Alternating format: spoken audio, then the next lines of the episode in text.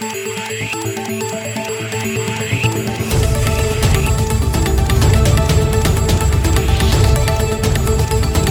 et bienvenue à cette édition de Santé, Sciences et Développement, le magazine scientifique de SciDev.net en partenariat avec euh, votre radio.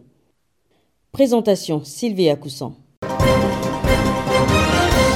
Au menu de cette édition, le Niger s'est doté d'une stratégie nationale de couverture sanitaire universelle pour les dix prochaines années.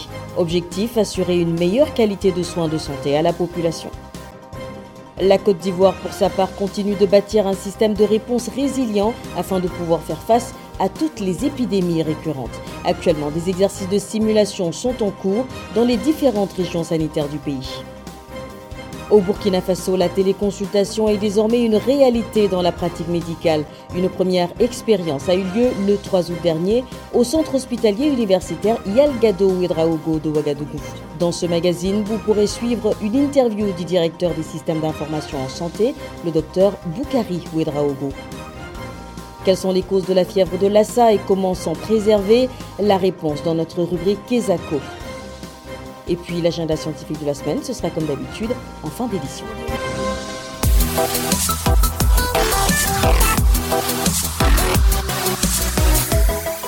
Le Niger s'est doté d'une stratégie nationale de couverture sanitaire universelle pour les dix prochaines années. Selon le gouvernement, cette stratégie nationale vise à assurer une meilleure qualité de soins de santé à l'ensemble de la population du pays. Les détails avec notre correspondant Diallo Isaka Amadou. Dans le cadre du bien-être de la population et pour assurer une meilleure qualité de soins d'ici 2030, le Niger s'est doté lors du Conseil des ministres du 23 juillet 2021 une stratégie nationale de couverture sanitaire universelle. Cette stratégie nationale en effet vise à améliorer l'accessibilité physique et financière aux services et soins de santé de qualité. Elle permettra l'offre de soins de santé, améliorer également la protection financière des usagers, ainsi que la rationalisation du système de financement de la santé. Ainsi, cette stratégie nationale est une bonne chose selon le secrétaire général du SANFAMED, tout en indiquant qu'il faut rehausser euh, le budget de la santé à 15%. Dr Ilalassan, secrétaire général du syndicat national des pharmaciens chirurgiens dentistes du Niger. Le taux du financement de la santé devrait normalement atteindre minimum 15% du budget de l'État. Mais quand vous regardez ce qui est consacré à la santé, c'est moins de 5% ce qui réellement vient, en tout cas pour la santé au Niger.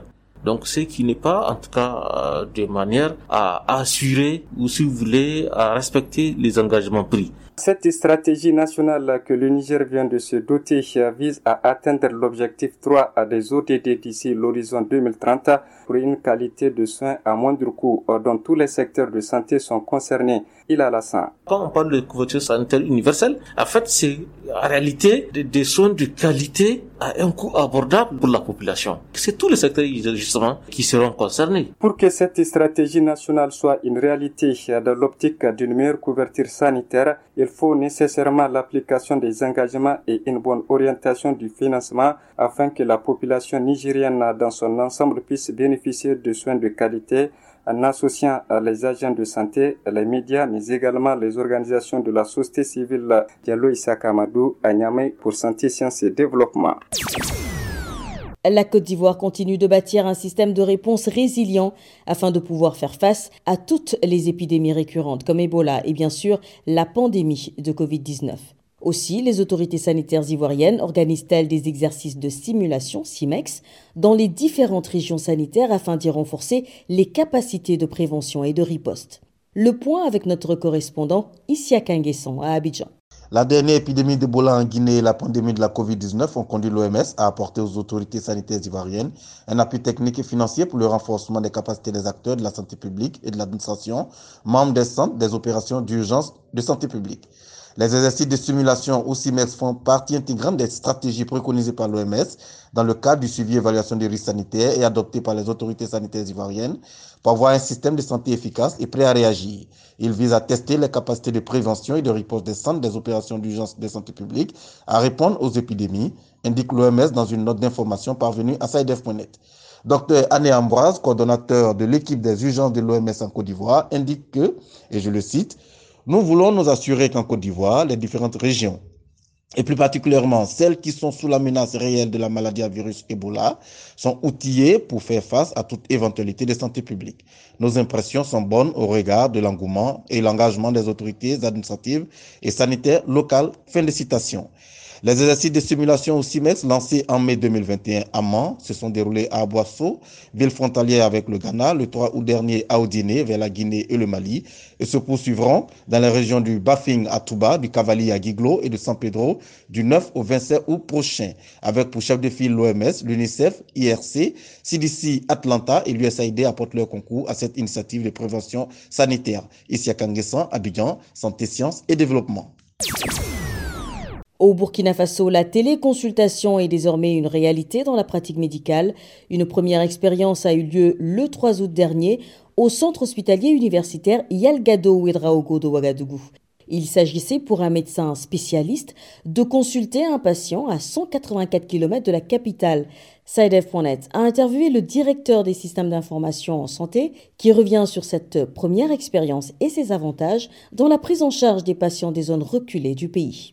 Le docteur Boukari Ouedraogo est au micro de notre correspondant Abdelaziz Nabaloum. Bonjour. Oui, bonjour. Qu'est-ce que la téléconsultation? Donc, La téléconsultation, logiquement, ça veut dire que c'est la prise en charge d'un malade à distance par un spécialiste qui n'a pas la compétence sur le lieu du, là où le malade est situé. Donc le malade est assisté par un professionnel de santé pour prendre l'avis d'un autre spécialiste qui est, qui est situé à distance. Donc dans le cas de cette activité de, de ce matin, il a consisté notamment à éprouver la faisabilité de cette téléconsultation entre deux structures, une structure de référence et puis une structure très éloignée. Donc il y a un médecin qu'on appelle le médecin référent, puis le médecin qui est, qui est requis. Donc le médecin récurrent était situé notamment au CHR de, de Tengodogo, à une centaine de kilomètres de Ouagadougou, où il avait notamment en face de lui un patient souffrant de pathologie dermatologique. Donc lui, il n'avait pas les compétences pour savoir quel est le diagnostic quel traitement il faut administrer au malade. Donc, dans ce cadre-là, on a mis en place cette plateforme qui permet notamment à distance au niveau du centre hospitalier universitaire Yalgado de voir en temps réel les lésions dermatologiques du malade et de donner son point de vue. Donc, il a consisté notamment à échanger en direct en présence du malade qui est situé à Tinkodogo, qui est assisté par le personnel de santé pour pouvoir apprécier les lésions dermatologiques et donner son point de vue. Donc, dans ce sens, il a fait les prescriptions, donné des conseils et donné l'ordonnance médicale. Et cette ordonnance médicale, il faut dire que la plateforme permet également à le prestataire qui est situé à distance de renseigner la plateforme, notamment en termes de, de conseils, en termes d'examen paraclinique et également en termes d'ordonnance médicale qui doit être payée.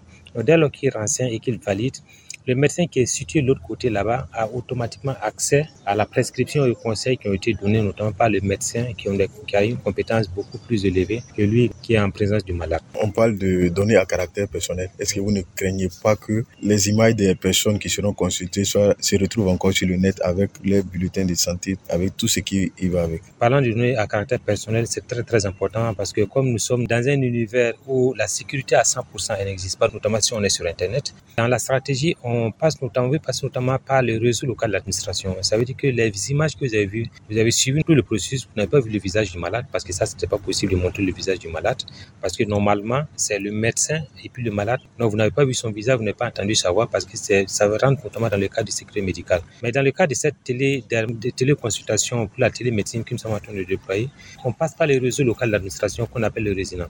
Le réseau local de l'administration va consister essentiellement à mettre en réseau toutes les structures hospitalières avec un réseau local, mais ne passe pas par Internet. Donc, c'est non seulement ça va permettre d'avoir une disponibilité, euh, une meilleure qualité des images, une meilleure qualité notamment de la communication, puisque c'est un réseau local qui ne passe pas par, par, par Internet. Donc, ce qui fait que la protection des données à caractère personnel est assuré. Et également, les serveurs, les données, notamment l'enrichissement du malade, toutes ces serveurs, tous ces serveurs sont hébergés sur le territoire national conformément à la loi qui recommande que toutes les données à caractère personnel des malades soient hébergées sur le territoire burkinabé. Le Burkina est un pays où le problème de connexion se pose vraiment avec acuité. Est-ce que vous ne craignez pas que vos efforts soient sapés par ce problème-là? La télémédecine ne passera pas par Internet. On va utiliser essentiellement les réseaux locaux d'administration, notamment par la fibre optique, qui seront mais pour interconnecter les structures hospitalières. Donc ça suppose que quand on va faire la téléconsultation, on n'aura pas besoin notamment de la connexion Internet, ça passe par les réseaux locaux. Sauf si le prestataire est situé à l'extérieur du Burkina Faso, à ce moment, il faut maintenant prendre les garde-fous pour pouvoir intégrer notamment une bonne connectivité pour permettre notamment à ce que le prestataire qui est situé hors du territoire burkinabé et qui doit intervenir puisse avoir une meilleure connectivité. Sinon, pour le moment, tout ce qui est téléconsultation, téléexpertise, télésurveillance, ça ne passera absolument pas par la connexion Internet, c'est uniquement par le réseau local d'administration. C'était le directeur des systèmes d'information en santé du Burkina Faso, le docteur Boukari Ouedraogo, interviewé par Abdelaziz Nabaloum.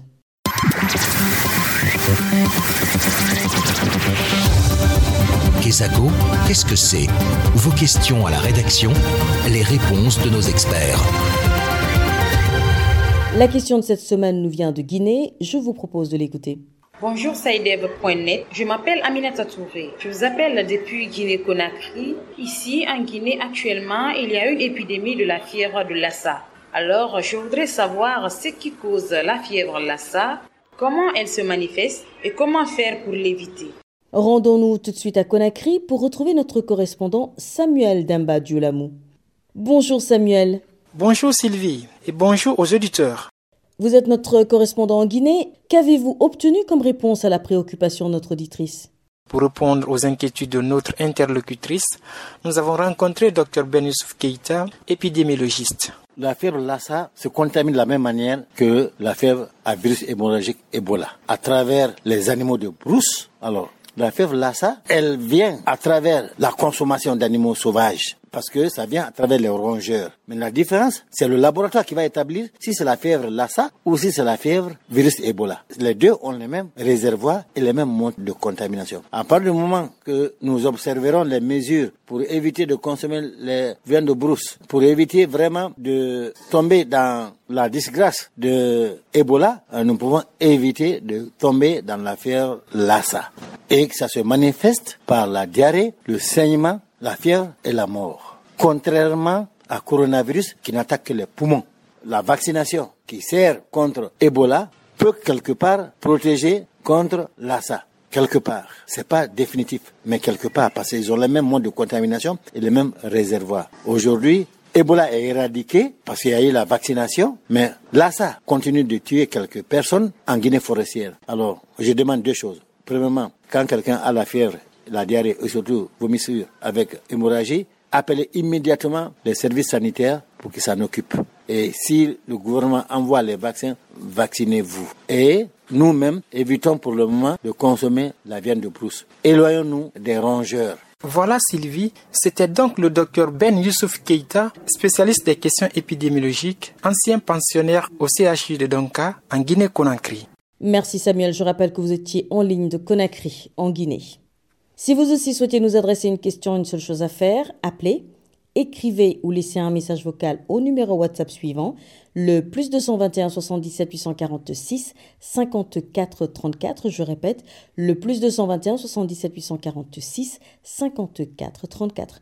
Votre question, vous pouvez aussi nous l'envoyer par email. L'adresse email, c'est celle-ci podcast.sidef.net. Podcast s'écrit P-O-D-C-A-S-T et Sidef s'écrit S-C-I-D-E-V. Je répète, podcast.sidef.net. Vos questions et commentaires sont attendus à ces différentes adresses à tout moment de la journée. L'agenda. Place à Bilal Taïrou pour nous faire découvrir le contenu de l'agenda scientifique de la semaine. Bonjour Bilal. Bonjour Sylvie, bonjour chers auditeurs. Alors, quels sont les événements scientifiques à retenir à l'agenda cette semaine? À l'agenda cette semaine, notons que le 12 août 2021, la communauté internationale célébrera la journée internationale des jeunes. Le thème retenu pour l'édition de cette année est Transformer les systèmes alimentaires, les innovations des jeunes pour la santé humaine et celle de notre planète. Plusieurs initiatives seront organisées dans le cadre de cette journée, dont par exemple le festival de l'innovation YouthLead qui se tiendra les 12 et 13 août 2021. Pour plus de renseignements, rendez-vous sur le site des Nations Unies. Bamako, c'est l'African Development Informatics Conference qui aura lieu du 16 au 17 août 2021.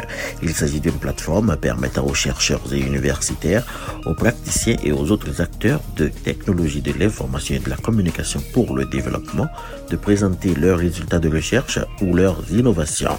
Pour plus de renseignements, rendez-vous sur le site de l'événement, le www.afridic.org. Voilà, ce sera tout pour cette semaine, Sylvie.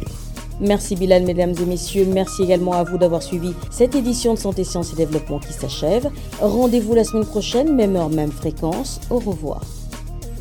Cette émission est disponible en podcast sur le site sidev.net/fr. Cette émission a été réalisée sur financement du CRDI, le Centre de recherche pour le développement international, un organisme public canadien.